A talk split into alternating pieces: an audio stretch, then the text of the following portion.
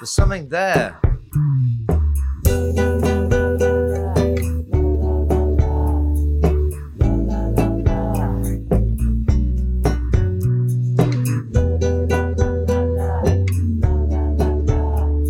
我们今天请到的嘉宾是 DeFi 创始人陆宇。陆羽呢，是我们上半年合作的，算是客户项目，也算是合作伙伴。是我上半年自己看到的 AI 里面最喜欢的项目之一，也是市场上很多人都非常喜欢，其实名气还蛮大的一个项目，对吧？你们定位其实叫 LLM Ops，对吧？你给大家大概解释一下这是什么定义？LM Ops 其实这个概念很显然是衍生自原来的 DevOps。我原来就是做 DevOps 产品的，我在开发者工具啊这块东西可能做了五六年的时间。传统的 DevOps 它指的是软件的研发和运营一体化，是说你的运营过程是持续迭代的，和开发之间是快速反馈的。那么到了现在大模型的背景下呢，自然我的背景会去想一个基于大模型的，我们说它是 AI 原生应用也好，或者什么应用也好，它背后需要哪些运营过程？我们认为这里 LM Ops 和 DevOps 它有一个最接近的一个地方，就是它都有一个需要持续的迭代改进的一个过程。也就是说，你想基于 AI 去做一个应用，如果你不去接受市场的用户的快速的反馈，去纠正你原来无论是 prompt 也好，你的这个 agent 也好，模型也好，去改进它的话，它就没有办法去达到你想要预期的那个结果。所以它不是和传统软件研发一样那种瀑布的，就是一次性干三个月，然后就就上线了那种。所以这是区别。所以说，DeFi 的这个 M Ops，也就是说，我们是一个基于大模型的这个应用开发的一套完整的技术栈，既包括了一个开发框架，也包括了一个运营工具。嗯，DeFi 我觉得很多人第一次听会误认为是那个 Web 三的那个 DeFi，呃，其实是是 D I F Y。其实我们就是 Do It For You，而且这个名字是 GPT 帮我们起的。哦，对，所以 DevOps 其实就是 develop 加 operate，就是研发加运营，对吧？那像你刚才讲，传统的 DevOps 它其实也有那个 op 运营那部分嘛，对吧？对那个的运营跟现在的这个大模型的运营的区别是什么？在传统的 DevOps 里，这里的运营其实翻译过来应该不叫运营，叫运维。它运维指的是偏基础设施的服务器监控啊、可用性啊，它本质上更多的是看一个叫做应用的可用性啊、性能好不好。但是我们到了 MOps 的时候，我们去定位这个 Ops 呢，我们把它定位是更偏向叫运营，因为我们这里的运营指的是说很多非技术人员去参与到一个 AI 应用背后的塑造、定义的过程中，因为我们相信 AI 应用绝对不是说像原来一样少数几个工程师，然后写完之后就上线，它就定型了。它实际上有大量的懂业务知识的业务人员、运营人员、销售人员啊，各种各样的人员，对吧？他们把他的经验去灌到大模型里面，所以说我们认为这个 Ops 是向更多更多人去开放的一个概念。嗯，现在你们应该算是这个领域的觉得第一名，就是几个指标，一个是现在的 GitHub 的 Star 应该到快七千了，对我们差不多从五月中旬开源到现在有七千 Star。然后呢，我们的那个安装数，我们在那个 Docker 镜像拉取这个安装数，也能看到差不多有一万，外面有一万多个安装的这个私有化部署的版本。Docker 一万安装数是什么意思？我今天会扮演听众的角色，所以有的问题我觉得大家不太理解，我就会问一下。好的，那其实是我也不太理解。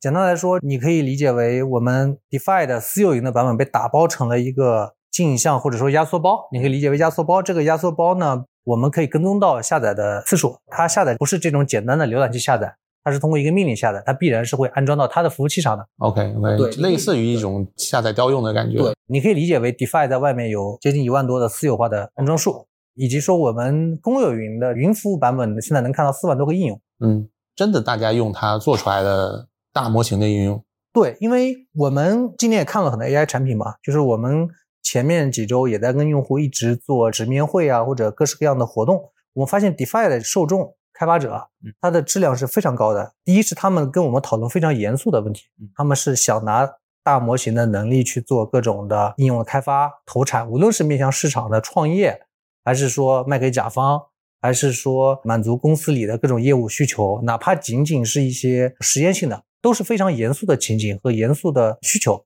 其实是自从 DeFi 开始，我们才比较关注 GitHub 这个平台的。我们之前其实看开源、看什么这些不多啊、我其实自己特别喜欢 GitHub 了，现在啊、我觉得里面真的是有很多人在无私的奉献，而且它可以收到很多全球的正反馈。大型同性交友社区，对 对，我们现在也会经常每天去扒一下，说哎哪些项目它得了多少 stars，对吧？啊，DeFi 当时我记得是我们聊的过程当中上线，然后几天就冲到了大概两三千还是三四千？对我们是差不多一周冲到三千。是是，嗯，但你们其实也没做太多的运营动作嘛。我们真的除了发 Twitter 就几乎没有做运营。嗯哼，那你的 Twitter 就我记得几百粉丝还是多少粉丝？呃现在是有好几千，我说话都很小心。嗯，对对对，你说话一定要小心。但后来我们听说，其实 GitHub 上还也有那个基于 Star 的 SEO，对吧？我们之前其实有两年看消费品牌，不管是跨境还是什么也好，要发现有有人就是刷单啊，刷空包。那 GitHub 上现在其实很多投资人也会去看，对吧？去用 SaaS 来衡量一个 Star 驱动开发嘛。对对对对对，啊、这个是事实嘛？现在真的是有很多基于 GitHub 的 SEO 去做 Stars。我就会收到很多邮件，老外的或者什么印度的哪里给我发什么，你给我多少多少钱，我们可以帮你刷到多少多少。我确实收到过很多，我没有理他们而已，我也不知道做这个事儿代价，我肯定不敢做这个事儿。GitHub 现在的 Star 是有水分的，因为今年本身 AI 就给 GitHub 注水了，不同题材的项目也不能放到一块儿比，这种全自主 agent 的，它自然比我们这种什么 AMOps 的品类可能要火一个档次。哦，它其实就跟文章是一样的，对吧？你是一个热点主题，自然流量就是高的。对，但是有别的手段，比如说我们看一个项目，可以看它别的数据，跟它这种惯常性的在用的数据关联。比如说我们看我们的镜像被拉取的次数，如果是一个 Python 项目，可以看它 Python 包的被拉取的次数，什么 npm 的也会有 npm 前端的包的拉取次数，看这些数据会比单纯的看 star 要靠谱一点。你可以看一下 Google 上搜索的趋势，几个数据要结合到一块儿。去看，你能更反映出这个数据的现实。因为 GitHub 上有很多开发者用户是今天打开一个项目刷一遍，哇，太牛逼了，点下心就跟浏览器点收藏一样，然后关掉了。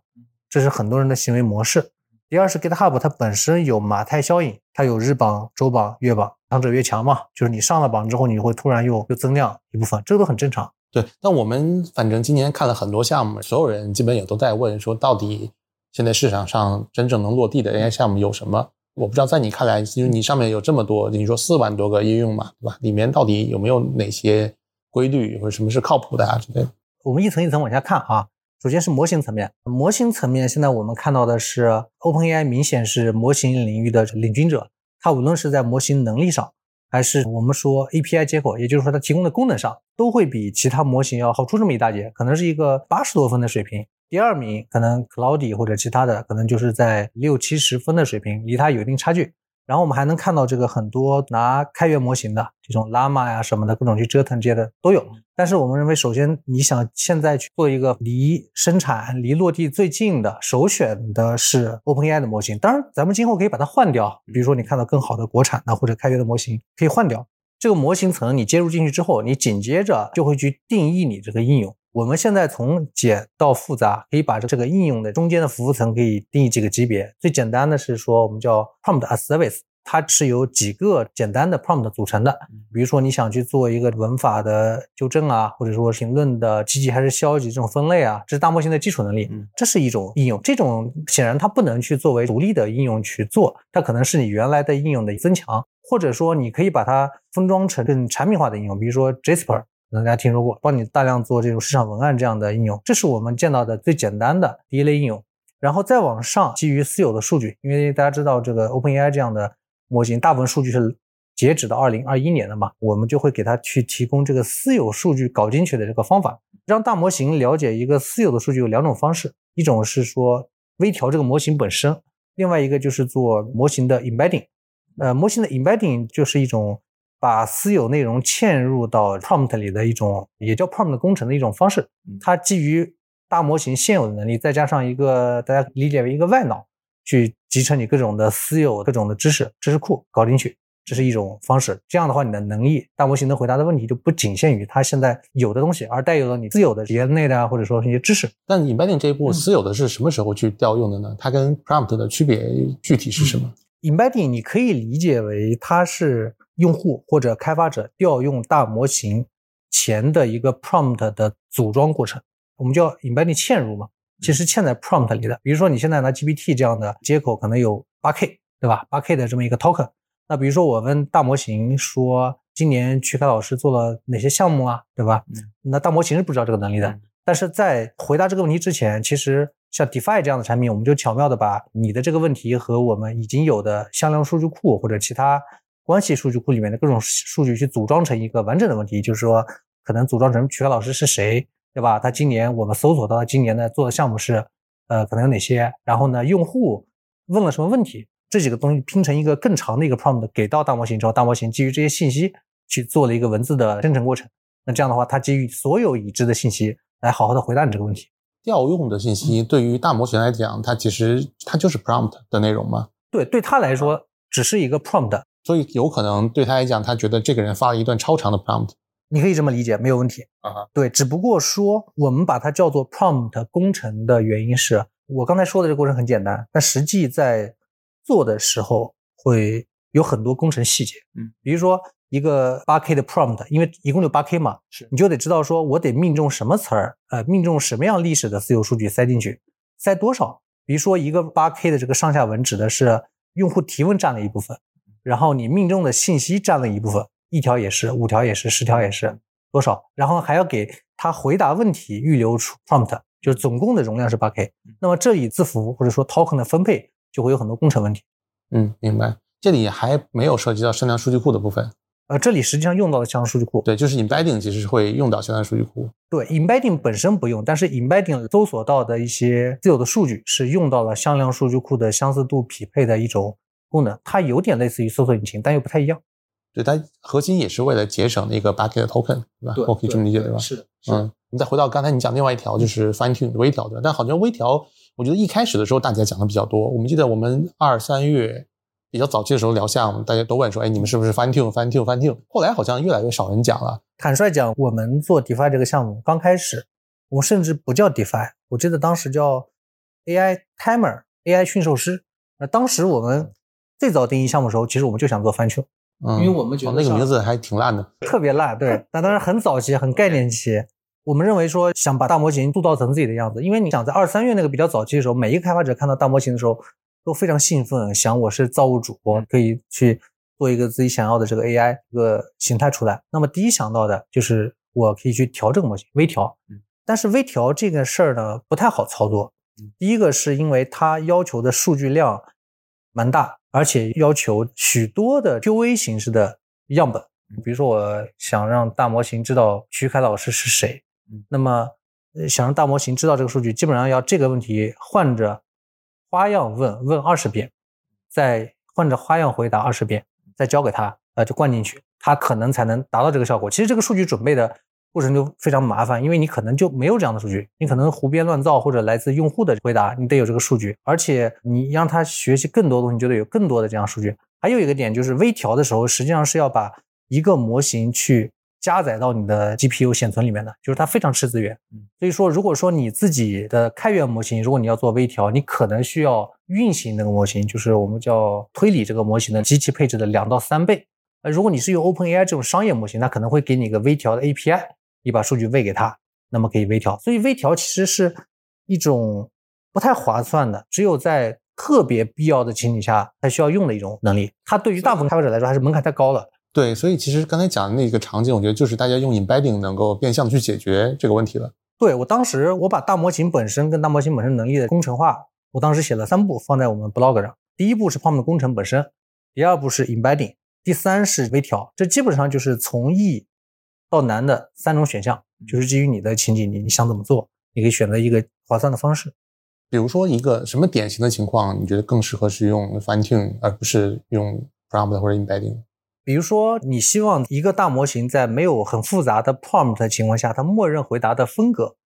比如说，你做了一个 AI 是用来写诗的，它你想他写的诗非常接近你想要的这种风格，就是他更普适的对这个大模型的性格进行了改变。对对对，是是是，OK OK，明白。嗯，这里面还有个东西是 few shot 嘛，是吧？few shot 是在哪一步的？呃，one shot，few shot，它也是。prompt 工程的一种技巧，实际上是我看到论文是非常有用，它能对你的大模型回答的结果符合用户预期的这个概率能净提高百分之二三十。嗯，解释一下，就 one shot few shot 实际上是在 prompt 里面去给它一个少样本或者多样本学习，因为文本大模型它本质是一个文本补全机制，就说你告诉他一堆东西，然后呢，他试图在你这后面去玩文字接龙，在后面拼，但是你只给他 prompt 的情况，其实是给他一个指令。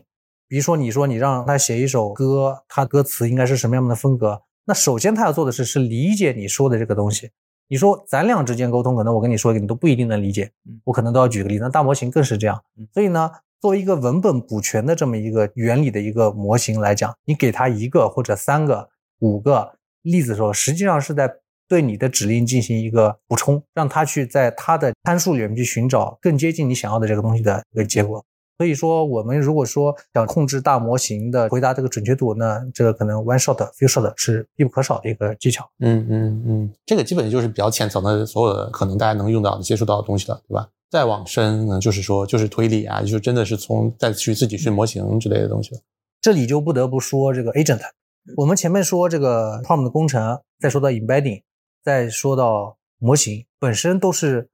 在解决一个问题，就是模型在单次绘画的时候回答什么的问题。但是我们在考虑一个复杂的情景中，比如说我要一个 AI 的机器人帮我去订一张火车票、机票这样情景中，它其实模型需要一个多轮对话，或者说多步的推理过程。那这个推理过程，我们把一系列的能力分装进去，它就是所谓的 agent 的一个技术。agent 就是说意味着让大模型利用它的推理能力，利用它的上下文去。反复的去推演和结合他手上可以用的这个工具，工具是打引号的，就是比如说搜索的工具、上网的工具、调 API 的能力等等，去完成一系列连续的动作，最终达到一个目标。所以这个就是 agent。然后呢，现在 agent 有三种，第一种是纯手工编排的。怎么讲？纯手工编排就是你第一步干嘛，第二步干嘛，并且调什么工具？那还叫 agent 吗？它不是 agent，编排的就是 chain，就是一个纯粹的手。RPA 也能实现吗？对对，RPA。第二种是完全自主的 agent，但是这个自主 agent 非常的不可控。其实我们现在在探索一种中间形态，用了部分的编排的能力，再混合了它一些自主的能力，去实现一个相对可控的状态。以及反过来，如果一个 agent 它表现比较好的时候，就是完全达到我预期时候，我可以把它的动作和一些工具反过来预存成一个编排过的 agent，相当于它完整的进行了一次推理，达到效果还不错。这个过程是可以重复的，我们可以把它存下来。当 AI 有一系列动作表现好的时候，你得激励它，就反复去做这件事儿，跟养狗有点像，巴甫洛夫的狗是吗？巴甫洛夫的狗，嗯嗯嗯。但我其实一直没太理解，就是 Auto GPT 出来以后，应该是最近几个月以来，好像 Star 最多的、最火的跟大模型相关的一个一个概念了，对吧？但我其实从他出来的时候，我就一直没有特别理解，为什么他一出来引起这么大的轰动？因为在我的理解来看，我们自己啊，在很早时就提过说。AI 大模型发展的方向应该是从 Copilot 到 Pilot，对吧？其实本质来讲就是人介入越来越少的这么个过程。那人介入到足够少的时候，它自然就是一个自动的系统了，对吧？它自然就是一个 agent 的概念。我觉得这是一个点。另外一点，听起来你刚才讲的那个 Auto GPT 本质上来讲就是给它一个嵌套的逻辑，对吧？我先问你一个问题，说，哎，你怎么拆解这个问题？然后我再给你一个指令，说，那你按照拆解你自己做出来。我觉得是一个非常简单直接的一个概念。对，我不知道为什么大家现在。就不管是从早年的 Auto GPT 还是到现在的 Agent 的概念这么火，为什么会这样？包括我，我们都是对 Agent 这个概念非常兴奋的一群人。我相信很多开发者都一样，因为我们现在已经明显看到了 AI 能提高人的效率。嗯，现在是叫什么？现在叫做帮你更快的完成一件事儿。嗯，很快就会变成说帮你完成一件事儿。是，然后呢，再往后就是帮你替代一个人，就是 Human 的 Loop 的程度嘛。从人工要强介入到人工不介入的一个两端嘛？对，因为 agent 它的这个推理过程实在是太接近人脑的过程了。我们总体上相信 agent 到了一定的成熟度之后，他就是一个员工。为什么大家对 agent 和开源模型这么热衷？是因为我觉得它就实现了一种这个时代的技术平权。一个工程师，一个技术人员，他们从来没有如此接近一个这么强大的武器。虽然它成熟度不高。但大家想到的是，当我有了这个东西，我可能这个可以以一敌百啊，我可以说和大公司去拼一拼啊，做各种我想要的事情啊。所以这个东西对他们来说是实在是太有吸引力了。是这个我肯定是同意的啊，这这个 vision 肯定也是好的。那我就说它，我感觉 agent 它只是 copilot 的概念的一个自然的延续，我觉得它不是一个质变或者多大的一个跃升的感觉。嗯，对，anyway 对，但 agent 我们现在看起来，大家对它。最大的诟病就是它的成本有几个问题，一个是它的上下文窗口还不够，因为你要处理一个较为复杂的工作，你需要一个非常完备的一个上下文。也就是说，比如说你想写一个软件项目，这个软件项目本身可能正常来说都是十万行代码以上，那么意味着说大模型在做这个事的时候，必须把这十万行的代码全部装载进去去做。第一个上下文窗口，我们相信这个问题随着时间可以解决。第二是模型本身推理的质量，我们现在比如说看到 GPT 四，它的推理能力非常好。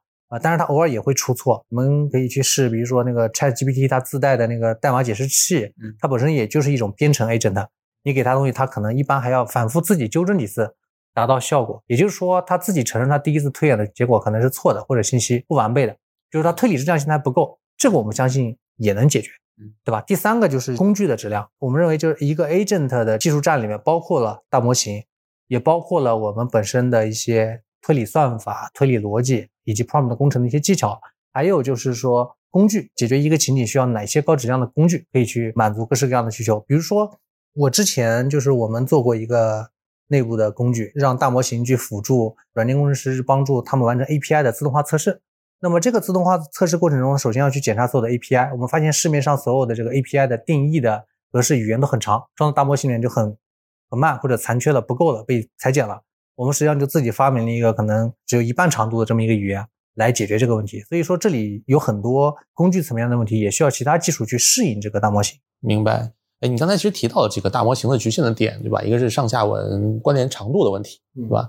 然后这个其实类似于上下文下文记忆的问题、长文记忆的问题，还有就是成本的问题。对，啊，还有什么问题？还有比如说还有幻想，还有注意力不集中。注意力不集中指的是错记漏记。并不是，因为我我前面提到大模型它是一个文本补全机制，比如说你给它一个五千字的 prompt，它会接近尾部的那些，对对，越接近的它的权重越高嘛。所以这个权重其实我，比如说咱俩现在聊天，我给你吐了一千个字儿，其实你听我话讲完之后，你不管我可能说了很多废话口水话，你都能抓住我的重点。因为这里不仅是你作为人类的高超的理解力，你还能感受到我的这个情绪啊、停顿啊这样东西。但大模型基于文字想去获得这个信息是比较困难的。对我其实跟我们同学也经常提这个点，就是抓重点这件事情。我觉得人都很难做到，不同的人让他读一篇文章，每个人抓的重点都是不一样的。对，更别说大模型了。也就是说，在现在大模型眼里，因为现在还没有进入全面多模态的这个情况下，基于文本，你给他五千个字，每个字对他来说权重是一样的。是。啊，你这么理解这事儿就好。对，但我听过有一种解决方案是再用另一个大模型帮助这个大模型，对吧？我我先帮你把这五千字总结了，可能问这个大模型问题是说你帮我把这五千字总结了，对吧？抓一些核心的重点，或者让它记一些核心的重点。对啊，然后两个模型配合着来用。你觉得这个是一种解决方案？我觉得这个还是需要一些人工的介入。完全自主化的情况下，其实并没有解决这个问题。因为你说的这个就是 prompt 优化嘛，把一个长的做成短的。但是首先前提是它自主的完成这个从长到短的过程是 OK 的。而且你要给单位性下指令，不是说你文字短就能解决问题，你还是要测，还是要比如说 one shot few shot，你你可能少不了的。是是，对。所以我觉得可能大多数项目它日常落地的时候就是不断的在做这些事情。感觉在一个既定的规则底下，它尽量的去不断的调优。对，这个就是我十分想说的。现在我们看到好多软件团队，他们今年开始基于大模型的 API、基于 Langchain、基于 DeFi 这样的产品在做这个事儿。但是他们首先第一个需要迈过的坎就是 Prompt 工程。其实这个恰恰是他们现在最难。我刚才说的三四种路径里面，Prompt 工程首先是第一条最简单的，但实际上对他们来说，时间难度恰恰是最难的。因为首先第一，大家都没有经验，从来没有做过这个事儿，对吧？第二呢，就是人和人之间默契都得配合，更不要说人和模型之间，对吧？你其实要不停的跟他找感觉。我们自嘲我们的内部的这 prompt 不叫工程师，叫 prompt 的艺术家，找这种感觉。首先是他们要愉悦这个事儿。所以我们你看为什么做 DeFi，是因为你基于大模型的能力，它很强，但你想它达到预期这个过程有很多台阶要爬，它并不是一个高山，它就是一个一个台阶你要爬。每一个团队都要一节一节的往上爬，爬去解决这个问题。DeFi 可能就是解决了中间很多这样的问题，因为我们发现很多团队在做一模一样的事儿，就是在从第一步开始，第二步开始去搞这些问题，embedding 啊，这个权重是多少啊，prompt 的工程啊，这个 prompt 应该怎么写啊，怎么测呀，就这些问题。但你后面打算怎么帮他们做 prompt 这件事情呢？如果按照你这个逻辑来讲，后面你应该是要做 prompt 的社区了，或者说做做一些相关产品功能。首先，我们得有好的 prompt 工具，就是一层一层解决嘛。第一层是 prompt 的工具。就说我们传统写软件是不是有 code 的这个 IDE 叫集成开发环境 VS Code 啊什么的？首先基于 prompt 就得有 prompt 的 IDE，就是我快速的写一个 prompt，然后可能有十种变种，再快速得到十种结果，在十个模型下的不同的结果，然后怎么去纠偏？我预期的结果是什么样？现在这个写的这个 prompt 达到的结果和我预期结果是这个相比来说可能是多少分？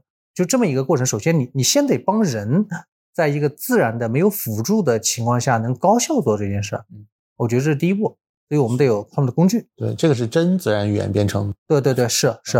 然后第二步你得是有一些引导或者说一些模板。就是我们可能系统内部也内置的一些模板，就是解决哪类问题的时候哪一类范式是最好的。这个我们内置有一些模板，甚至比如说我们可能最近在接很多模型厂商，国产的什么的。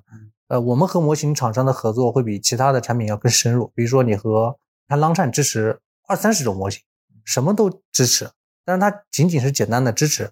呃，我们在做模型的支持，我们会和模型厂商去合作，会跟他聊你这个模型的特征什么样的，你能不能把你技术黑箱里面那些东西打开一些给我看一看？嗯，他给你看吗？他会告诉我，因为他们有调试的报告。OK。就是他会告诉我说，你解决哪类问题的 prompt 怎么写是最好的。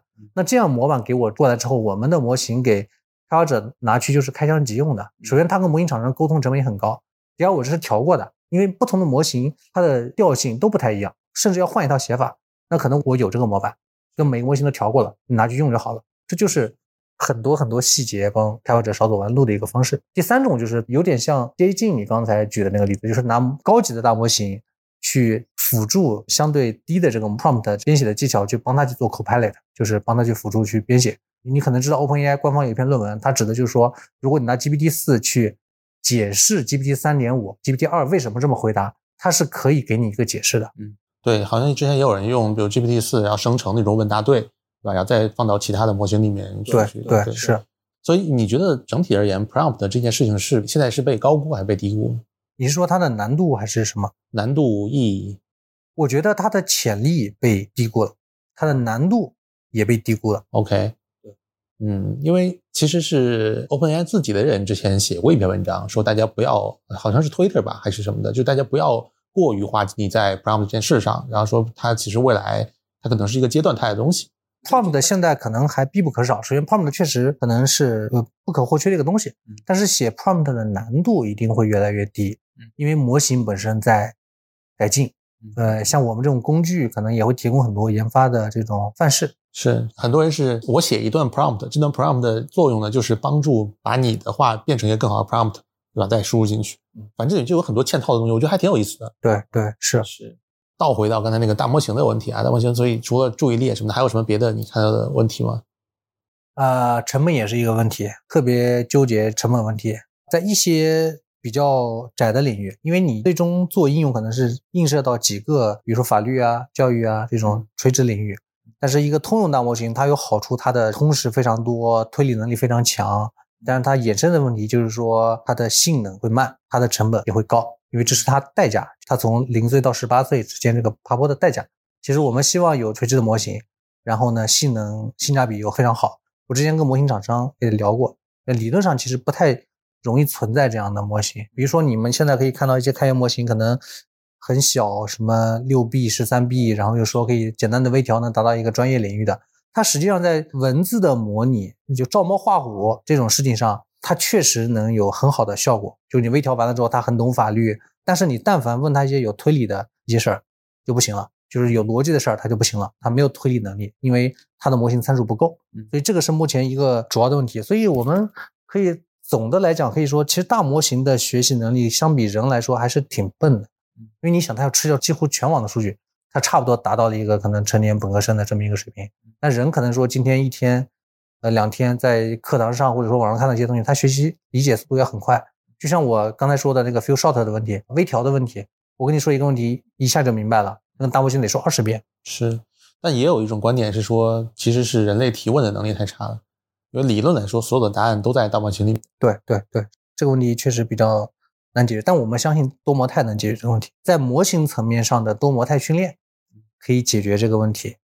我经常举的一个例子就是说，跟大模型问你问他一个什么某一种木材，非洲枫木的一个木材做的吉他，它什么音色？他可能会跟你说什么温暖的、锐利的，其实他不明白他在说什么。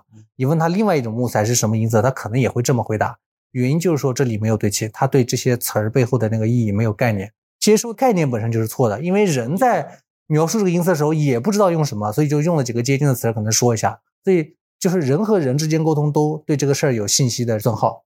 我明白，我明白了，我完全理解。我给你举个例子，就好像我期末考试突击了两天要去答卷，感觉我写的好像是正确的，但我其实也不知道我在写什么。对，嗯，是，就是说大模型的训练过程中就会有一些已经不太准确的信息，你再给他一个不太准确的问题，他还要去试图回答你，用户还会说你怎么回答的不对，就鸡同鸭讲了。对对对，你接触了这么多大模型，你们团队应该有自己一套评估大模型能力的体系，有吗？我们有自己的角度，市面上现在有很多评分的体系，国内的、海外的，我知道的评分榜单啊什么，可能就二十个以上了。首先，我相信那些数据，因为我们再去做一个评估的手段，成本非常高，嗯，可能做的还没有他们专业。但也有很多大模型在刷题嘛。呃，对对对，但是你就取一个均值，你大概能知道它是什么水平。那我们的评估标准是我们先和大模型是真的近距离接触，因为我们去拿它去调优各种东西，以及说我们有用户的数据。比如说，DeFi 上现在有接近可能接近五万的应用，这五万的应用它在哪个模型上最终选择哪个模型，以及说哪个模型的效果可能更好，性能更好，然后呢有留存，我知道这些数据，这个对我来说就够了。是。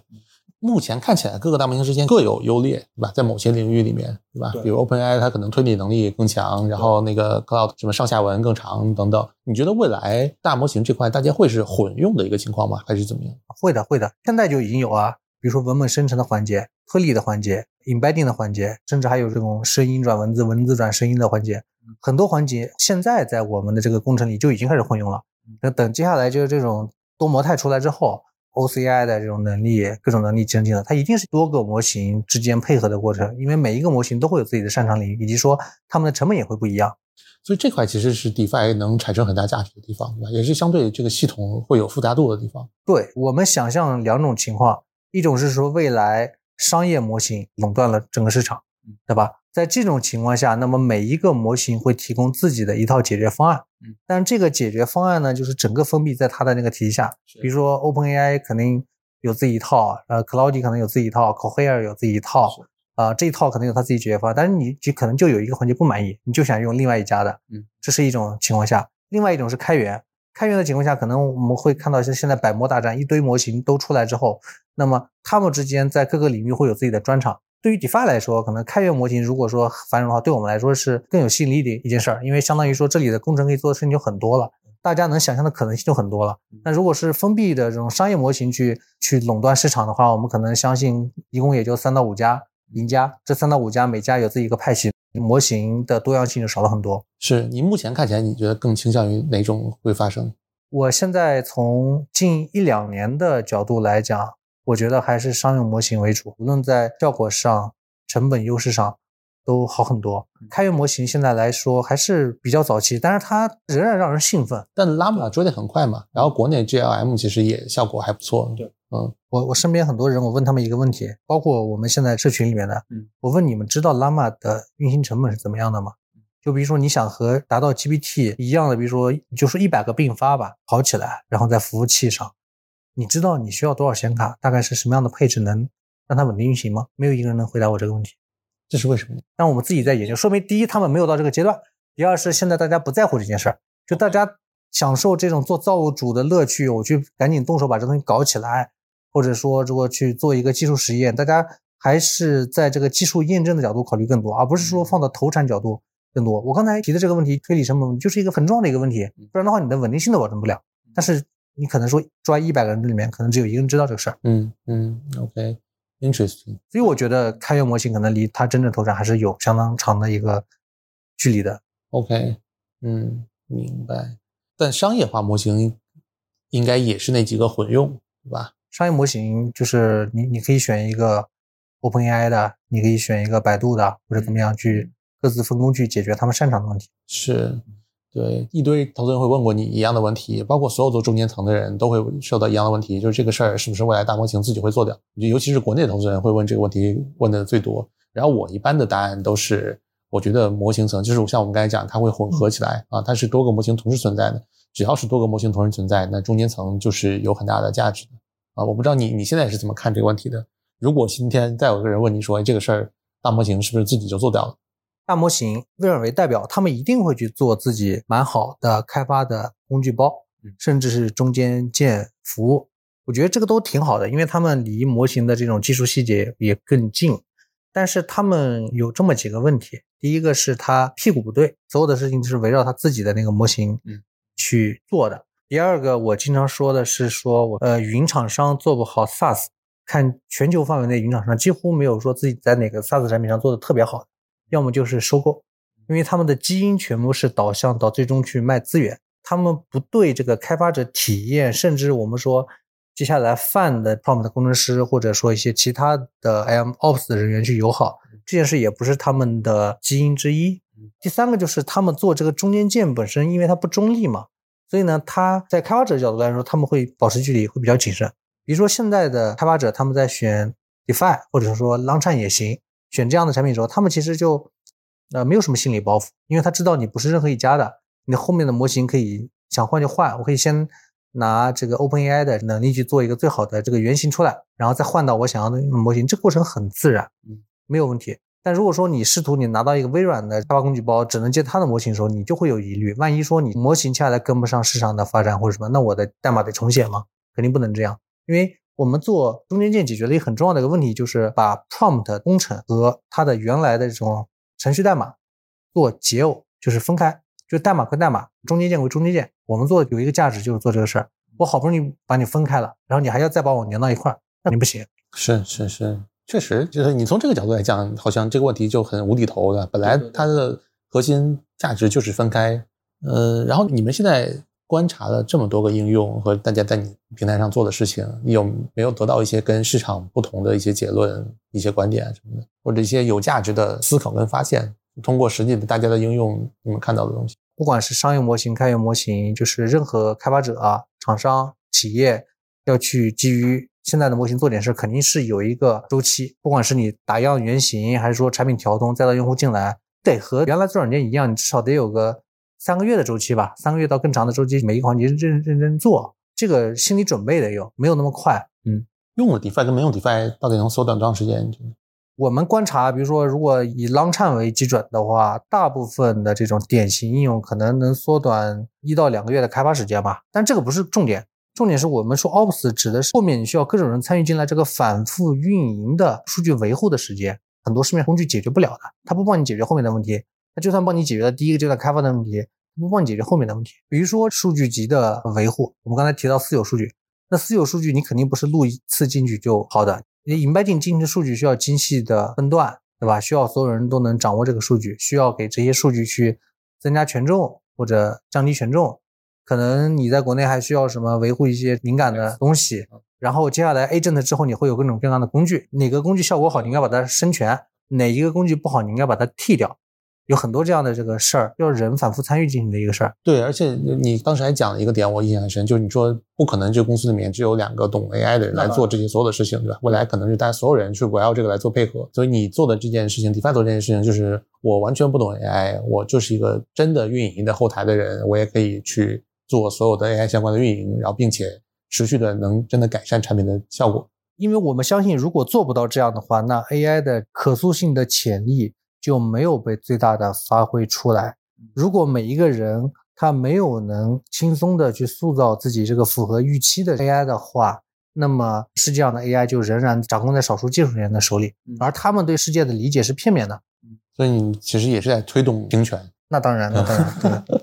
OK，刚才我们提到好几次 Long Chain，对吧？这个 Long Chain 其实是今年如果说有几个 AI 相关的关键词，GPT。Long chain、Auto GPT 等等这 agent 的这些应该是跑不掉的。所以 Long chain 到底是一个什么东西？我觉得大家经常在讲，但可能这几个词里，大家对 Long chain 的理解是最弱的。Long chain 你可以理解为它既是一个工具箱，也是一本教科书。我前面提到的说，大家在探索 prompt 工程，或者说跟大模型怎么接入一系列的事情。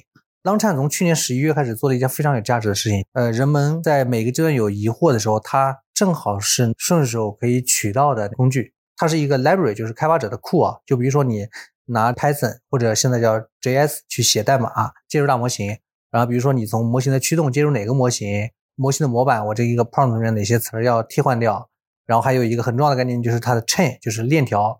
一个调模型之前你要干什么？调完模型之后你要干什么？这些抽象的概念，它把它分装成了一个比较简单的形式的代码。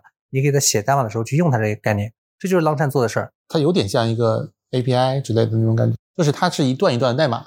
啊，就是我要用的哪块的时候，我直接把它那一段复制粘贴下来，是这么理解吗？我们编程叫方法，很多很多封装好的方式，你用说复制代码也没有问题，因为我们自己对 Longchain 非常了解，对它的准确理解，它是一个 code book 菜谱，各种你要用到的调味料啊这种东西都在里面，你可以拿它去用。但是呢，它有一个问题，它其实是一个非常早期的产品，它在大家关心到模型的时候，把所有需要的东西一股脑的放进去，油盐酱醋都在里面。你可以拿，但是它其实因为太早了，没有经过很好的设计。当你做到比较深的工程的时候，你会发现它不够用，你必须改它。第二呢，它以一个成熟的产品的形式来说，它没有就是 service 化，它不是一个服务，它仍然是一个代码库，你需要去维护它，需要和你的代码去耦合，它并没有像我们这样去和代码去解耦。第三是它的那些分装的调味料啊、食谱啊，其实都非常非常的浅。啊，因为 Longchain 的他们的团队的最大的能力是动员很多开发者加入他们的社区，帮他去一块做。而且他早期对于开发者来说是最好的一个标的嘛，大家都贡献代码。比如我刚才举例子来说，它可能支持了二十种模型，呃，又支持了十种向量数据库，又支持了七八种工具。其实你稍微把其中任何一个工具拿出来，你发现都很脆弱，仅仅就是能跑起来的程度。所以他对于有句话叫什么 “long time 开发者做大模型的新手村什么的。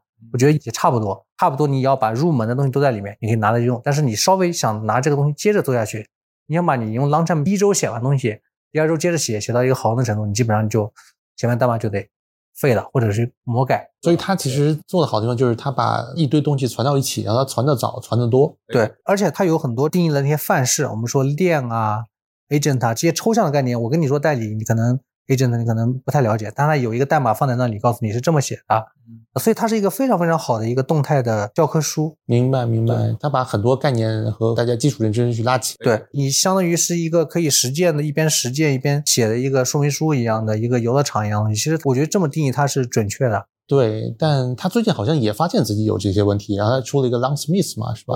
对，Longsmith 是一个什么东西？呃，Longsmith 其实是一个 Longchain 的配套的服务，它是一个调试和跟踪的工具。在传统软件开发里面也会有，比如说你浏览器里面会提供一个控制台，统计你浏览一个网页里面又加载的图片、音频、文字分别用了多少时间。它一样的，Longsmith 就是你用了 Longchain 的话，Longchain 代码里面可以有一个 Callback 的开关，把它打开。那你这个 Longchain 的代码在运行过程中的所有的信息被跟踪，然后呢上传到 Longsmith 上，你可以去做可视化的调试。它是一个开发辅助的一个工具，因为本来你就黑盒嘛，尤其是你用了链之后，你一个大模型的应用调七八步，每一步输入是什么，输出什么，它用这个工具帮你统计出来。对，所以 Longchain 跟 Longsmith 和 DeFi 的关系是什么关系？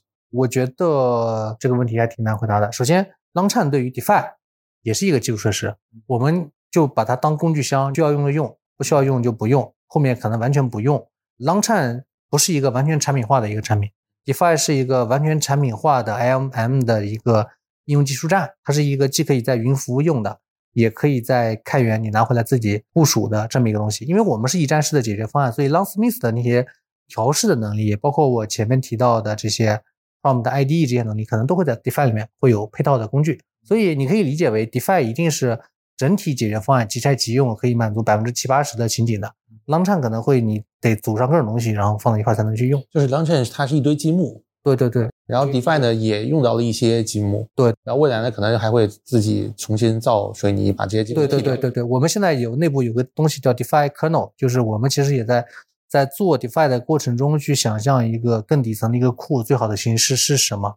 未来可能这个东西做出来之后，我们可能会开源出来。嗯，那那个东西就有点像 DeFi 自己的 Longchain。对对对，是的，因为我们发现很多 Longchain 的用户啊，我们也很了解，Longchain 的用户试图拿 Longchain 做深度的应用时候，他们得把 Longchain 丢掉，是我原来没有想到的。但是我最近和开发者接触发现都是这样的，就是他做到了某个程度之后，Longchain 必须丢掉，因为已经帮他完成了新手村上路的过程之后，你也知道你那堆积木里面你要用哪个，你就把这几个积木拿出来重新造，剩下的不要了。基本都是这种玩的，它就好像一个青铜剑，然后它不断的是打磨，打磨到最后发现怎么打磨还是青铜，就只能换成一个更高级材料的东西。是是，嗯，但 DeFi 会不会遇到类似的问题？就我相信肯定有公司，比如它是一个 AI 的创业公司，它可能觉得自己技术很牛，那它不需要用到第三方一个很简便的工具，然后它就自己从零去去造个东西，它觉得是最好的。会不会有这样的场景的问题？我们的使命当然是帮助更多的开发者把大模型的应用落地，解锁这个模型的潜力。但第一肯定不是所有的，第二呢，还是我前面说的那个问题，也许在 Dev 环节，你永远去自己写代码，不要用 Langchain，甚至连 Python 都不要，你用 C 加加写好了，是能达到最大的自由度的。但是呢，啊，你那些需要人反复去运营的这些工作，不是你的代码能解决的。这些基础设施是 DeFi 能提供且非常好的。我们现在其实也在做另外一件事儿，就 DeFi 现在是一个整体的产品，我们会把几个非常好的零件，就大家觉得，比如说我们的数据集的能力，我们现在上的那种 Agent 的这种治疗的能力非常好，我们会把这些产品单独拆一个单体的产品出来，它可以配合 Long Chain 或者你喜欢的其他东西一块用，就你可以用我整体的方案，你也可以用我一个方向盘、轮胎没有问题，这样的话就可以你用它自己的开发能力再配合我们的。一些又做的比较好的工具，对我觉得你刚才那个解释也很好，就是它就是你如果为了追求更大的简便性，你一定就是放弃了一些自由度，对吧？就就不可能是兼得的啊，兼得的话一定是用你自己用二十六个字母从头去写。我我们既然做 DeFi，我们就知道一个事儿，就是我们遇遇到的所有开发者，可能在拿大模型做应用的前三个月遇到问题几乎都是一模一样的，这里会有一些细枝末节不一样，但几乎大体上问题是一样的。现在比如说很多在做偏自有的问答的知识库的，他们遇到的问题几乎就会是同一类问题：你卖定怎么做，分段怎么做，token 怎么分配，这问题是都是一模一样的，只是里面内容不一样。然后接下来就是 agent，agent 就是说模型的驱动怎么做，模型的这个推理模板怎么做，模型的工具调用调用哪些工具，这些工具的这个限制的轮次和成本怎么控制，它仍然会是一模一样的问题。嗯嗯，理解。然后我们刚才讲的所有的那些问题，包括大模型的问题，你觉得未在未来多长的时间内会得到怎样的解决？你有没有个大概的预期？我比较乐观，我把 DeFi 的开发者分为大体上两类啊。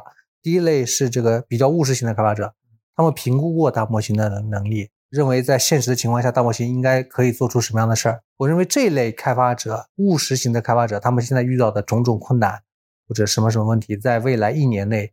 都能得到解决，无论是通过大模型层面解决，还是通过我们这种中间件工程方面解决，我觉得能解决。第二类开发者是比较愿景型的，就是他们希望大模型一次可以替代一个团队啊，或者能能做很多这样的事情，就是说想象中的大模型已经是一个非常强的一个东西，这种可能会比较难。这种我觉得有可能三五年内，其中一部分需求能够得到满足，但另外一部分需求可能会被一些厂商做成。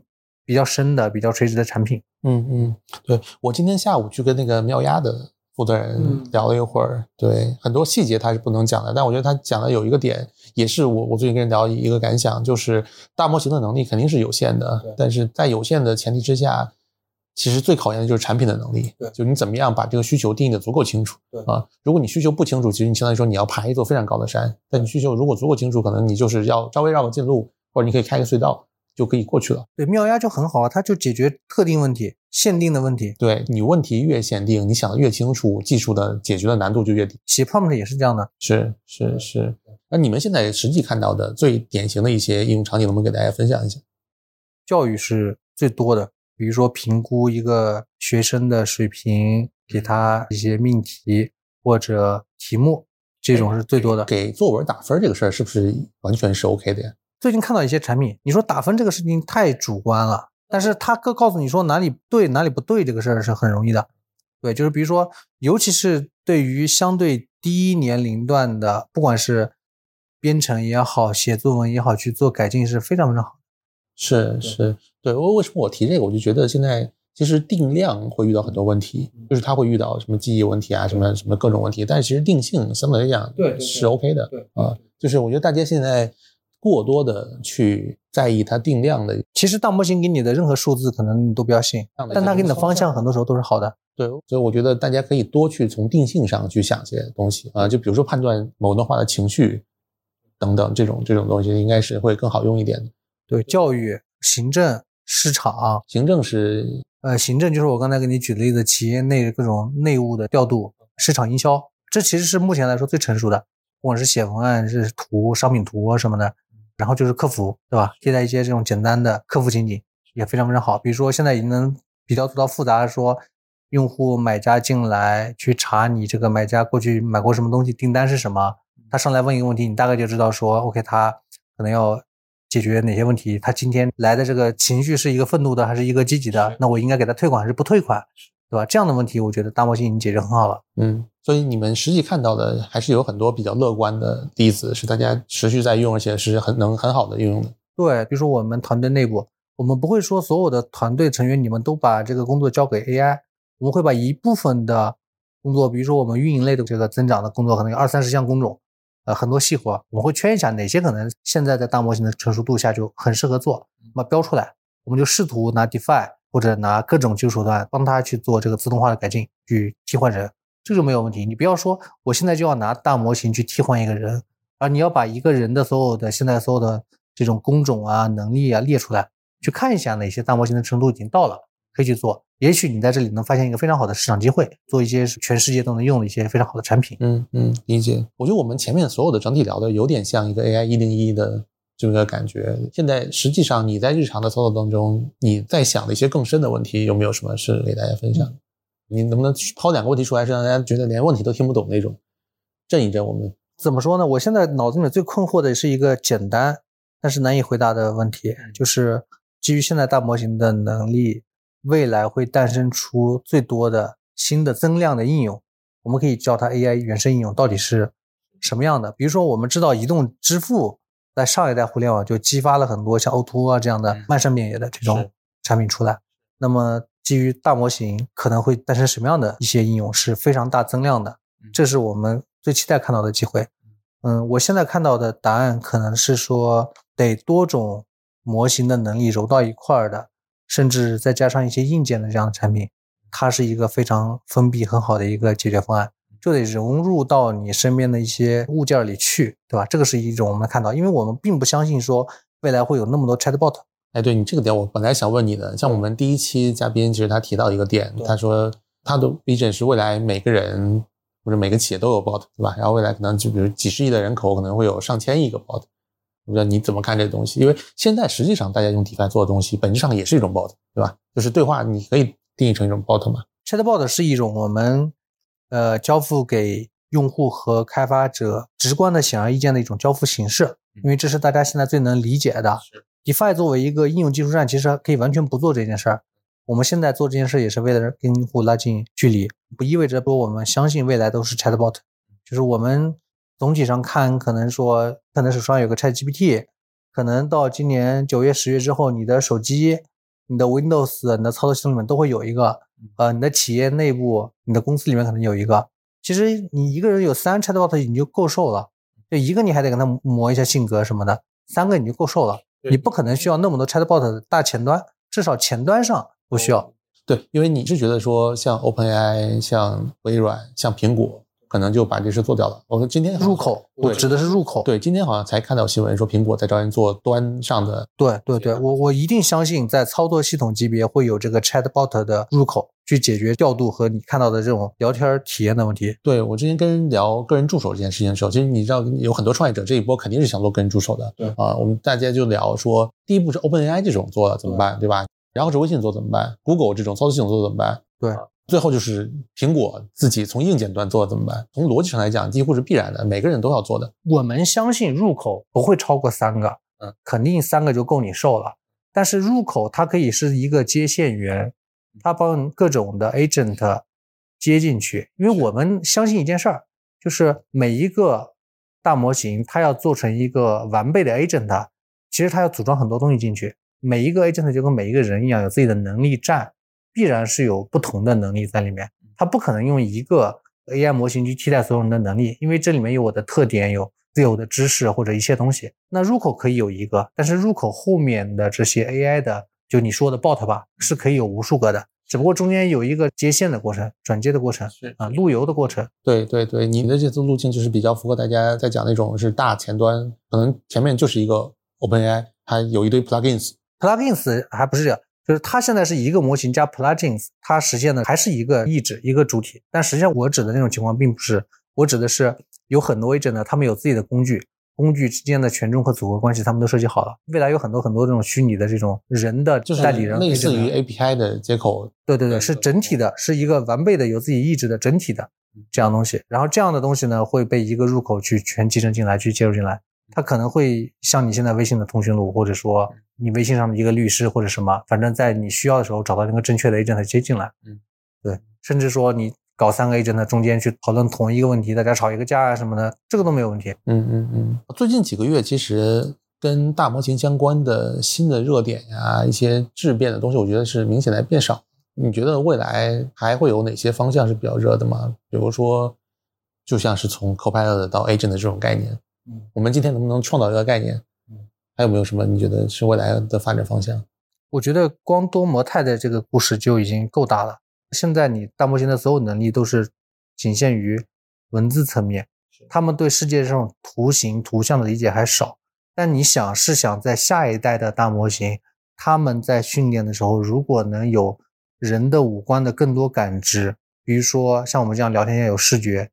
有听觉，甚至有触觉、温度这样的信息，结合文字再去一块儿去做一次训练的话，它的那个能力会远远大于现在，因为它现在接受的信息必定是单一的。嗯啊，我所以我相信说多模态这个方面，一方面是本身多模态的训练，就是哪怕还是文本模型，基于这种各种的感官数据重新训练一次，模型的能力会有质的飞跃。第二次是由于它有这么多信息。当它输出的内容也是多模态的，文字、图片，对吧三 D 的模型啊，声音等等，那它的这个输出形式也丰富很多，它能真正的去做很多现在人类的知识工作者才能做的事儿。我觉得有点像我们要请大模型看三 D、四 D 电影的感觉。对，它现在还是看小说的阶段。对，嗯，我们要对它好一点，争取早日请它看四 D 电影。对，其实你会发现现在很多技术是。有往一个方向走的趋势，比如说苹果新出的 Vision Pro，它那个本身就可以是一个训练数据的采集的那个东西，跟 Rewind 结合起来其实是完美的。对啊，你再看，比如说马斯克在搞一些脑机结合的东西啊，等这个传感器这些方面都已经对齐之后，那模型本身的能力就会超出我们现在想象很多。你觉得还有什么是未来有可能会发生的，或者在 DeFi 的 Vision 当中一些比较核心的点还有吗？模型的小型化。嗯，模型的这个移动化、小型化可能也是一个趋势，因为我前面跟你说的是模型现在参数量这么大，然后获得那么点智商，其实它还是冗余信息很多的嘛。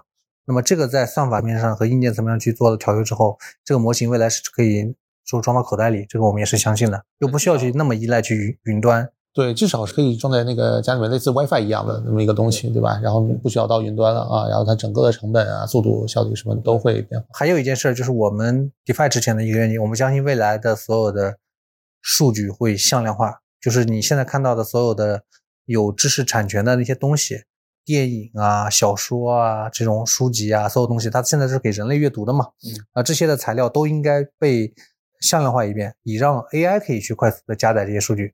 就像 U 盘一样插到一个 AI 上，比如说你现在 AI 问他一个今年的一个什么什么知识，你看我们现在要用很多手段把它嵌入进去，或者怎么着，这份数据可以由这个原来的这种内容的出版商或者直接提供的，我直接加载进去就完了。嗯啊，这个我相信是一个很大的市场，相信所有的东西在这个形态下都要重新出版一遍，就是以一种 AI 能读的形式，而不是说现在像原来像对人出版的这种形式。嗯，就还是请他看 4D 电影，对对对对对对，给他都准备好了，然后喂给他。对，因为现在本身大模型有很多问题没解决，比如说你采集的数据的这个内容的来源啊、版权啊，这些问题都没有解决。它其实也要一个很合规化的过程啊。比如说，我会跟别人举一个例子，现在这个非常混乱的时代，DeFi 是一个开源项目，开源项目你知道是有许可证的，就是让你干什么，不让你干什么。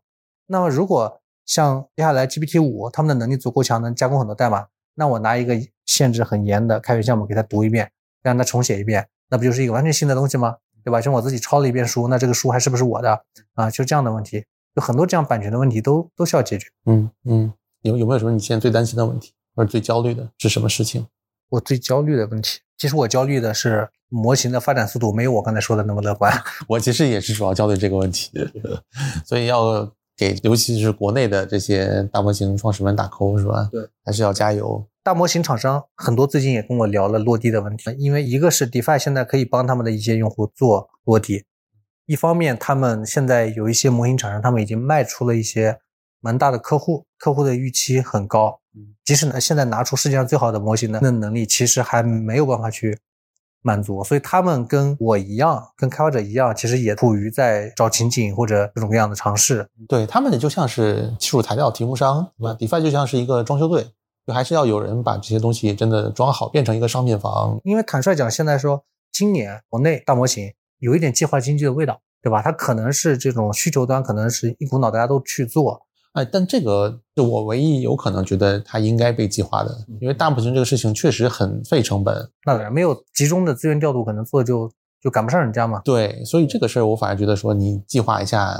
但你知道计划经济的带来的问题就是你需要拿着锤子找钉子，会有这么一个过程。是是是。拿着锤子找钉子，DeFi 是什么呢？DeFi 是锤子吗？也不是，也不是钉子，也不是锤子，不是，我们是介于锤子和钉子之间的东西。对对对对对，你你是那个螺母。对，现在是锤子们都在相互模仿去造锤子。对，呃，DeFi 从第一天就是围绕钉子去做的东西。啊，我们是基于一个开发者，甚至是小白的开发者反推，如果要充分的利用大模型能力，应该做些什么，而做而诞生的一个产品。对，所以最后。结尾我想讲，这就是我最看好 DeFi 的地方啊！未来上游一堆大模型，下游是一堆应用开发者，中间一定是需要一个东西来串起来的。我们最宝贵的那个东西，不是我们现在这应用，是人，是我们已经连接到的这种几千个开发者啊，中间可能有上百个跟我们关系特别好，所有问题有需要落地什么，遇到什么样的技术难题，自己的受到的这个成本限制或者什么什么，他们会把这些信息毫无保留的告诉我们。他们甚至不一定会告诉模型厂商，但会告诉我们，那我们就知道说他在这个有限的。命题作用下可以做出什么样东西？DeFi 可以帮他什么？对我其实看了好几次你们的那个公号的文章，里面很多文章写的东西都非常的干货，而且他一看就是实打实的一线操作上遇到的各种问题跟解答。对，所以我觉得大家有机会也可以去关注一下。你但你光叫就是 DeFi 的这个四个字母，搜 DIFY 就能搜到，对吧？呃，也欢迎大家 GitHub 上搜一下，然后点一下 Star，是吧？网站就是 DeFi 点 AI，是现在已经可以用的。对啊，是是。对，最后还有什么想要跟大家讲的或者分享的吗？我们最近会和很很多的模型厂商合作，因为很多国产的模型或者说一些前沿东西大家还没有用到过，我们会跟他们合作，会给开发者送出很多很多的额度。这个听起来像是广告的，有点对，对，但确实事实上是这样啊。对，这个就是 DeFi 的价值。对，目前是目前是独家的。对对对，可以送很拿很多 token，挺好。好，今天反正整体我觉得讲了 AI 相关的很多细节。我相信，其实有很多人像我类似的，就是大家经常日常讲很多词，但其实对于这个词背后到底实际的意义是什么，不一定有那么清楚。希望今天我们讲这些东西是也能给大家拉起一些共识啊，拉起一些基础的啊。好，以上就是我们这一期的节目，然后感谢陆宇。好的，好的，谢谢大家。好，拜拜。叮咚，下面是换外音环节。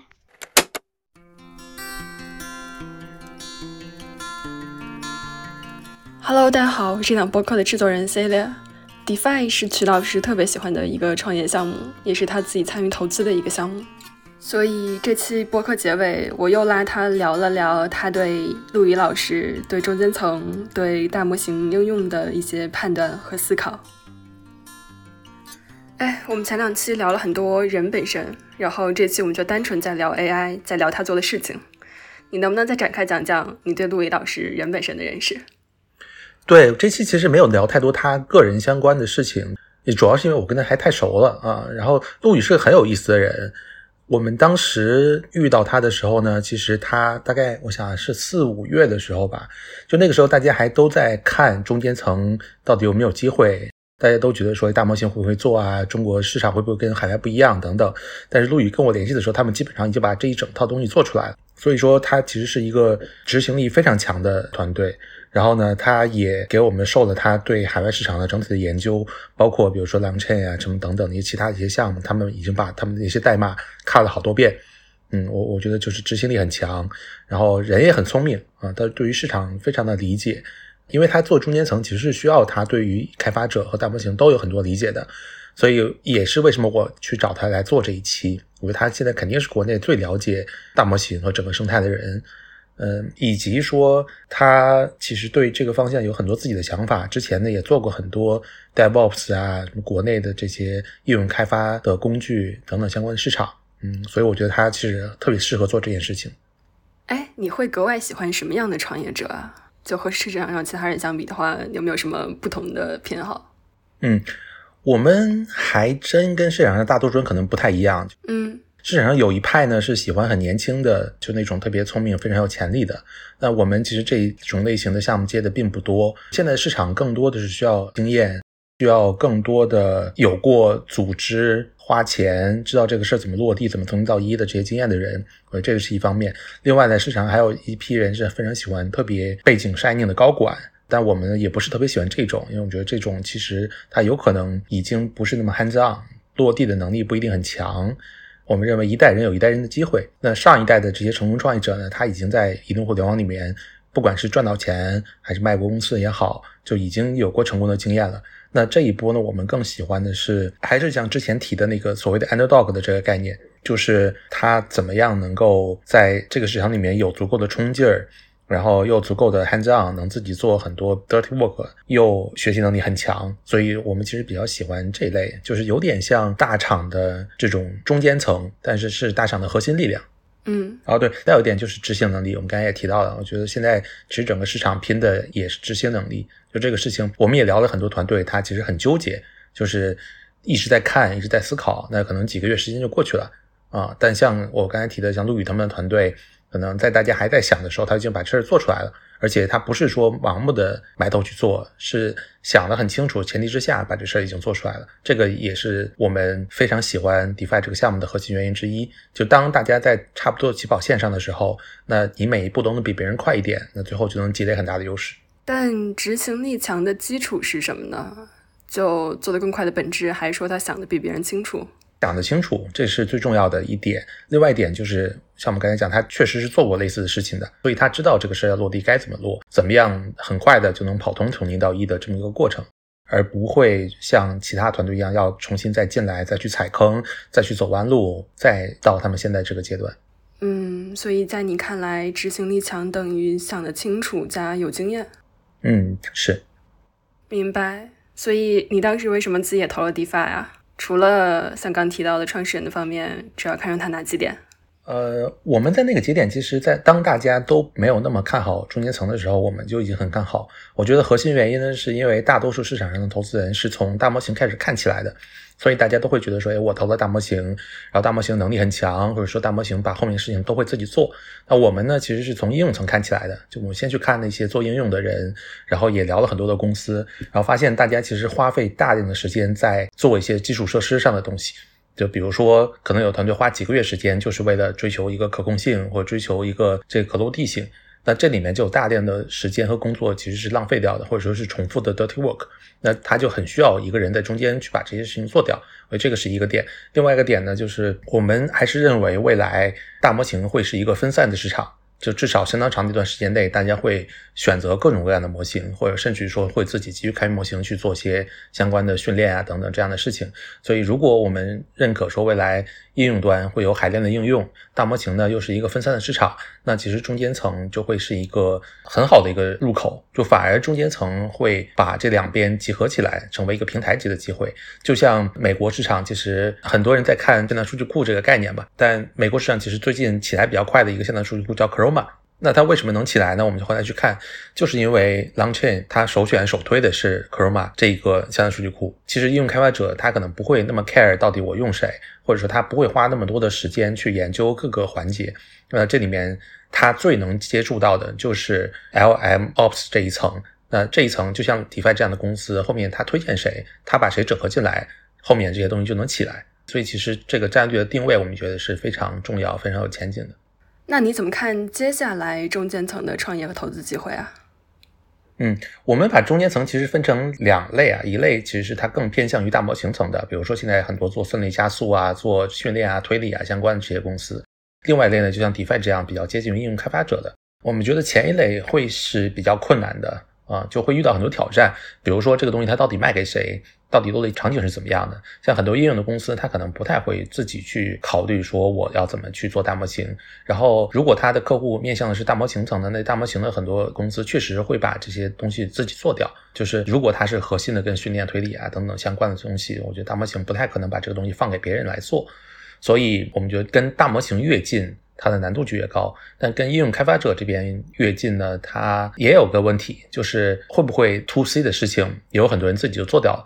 比如说现在有很多做 bot 社区啊、bot 的应用开发啊平台啊等等这样的东西，那它其实是比较偏向于 to C 的一个事情，就是大家进来以后就可以使用它，或者说未来可能它是要讲说我要做一个 bot 平台啊等等这样的事情。我们觉得两边其实你走得太近都会有问题。你跟大模型走太近，容易被大模型吃掉，或者说没有市场空间；跟 C 端那边走太近呢，你就容易变成一个 To C 的平台。那未来的竞争又很激烈，然后很多做应用开发的事情呢，也会觉得说你是不是竞品，或者你会不会他们就把这件事情做掉了。所以这里面是需要有一个团队，它非常有定力，非常有经验，就是把中间层做好。那我觉得 DeFi 就是这么一个团队，所以我们是比较看好在中间的这么一个机会的。哦，这个思考怎么样？有意思。那如果再往上走，你对大模型怎么看啊？有没有什么 unpopular opinions？其实我们在三四月的时候就一直在提，说大家高估了大模型的能力，低估了落地的难度。这个就是我刚才讲的，我们看了很多应用得出的结论。但目前越来越多的人其实是同意我们这个结论了啊，我们仍然是觉得说未来大模型能力是有限的，然后呢会是多模型共存的一个状态，所以说我们会比较看好中间层的一些机会。我觉得这个是一个非共识，以及说我们会觉得说大家既乐观又悲观。一开始的时候大家会很乐观，觉得大模型什么都能做，然后呢现在渐渐的就会变得比较悲观，觉得说哎大模型其实在能力上是有很多欠缺、很多局限的。那我们始终是保持个中间态。我觉得大模型呢，就好像你每个人发的那一手牌一样，就是你不太可能一上来给你发个同花顺啊，但它其实也不会差到说是一手非常烂的小牌。嗯，那这里边就需要很多战略策略层的东西，你怎么样去把自己的一手牌打好啊？那比如说我是不是能够用大模型已有的能力去做些东西出来？我们还是看到一些公司，比如像妙鸭、慧读啊这样的公司，它基于已有的能力，能够去做更好的产品定位。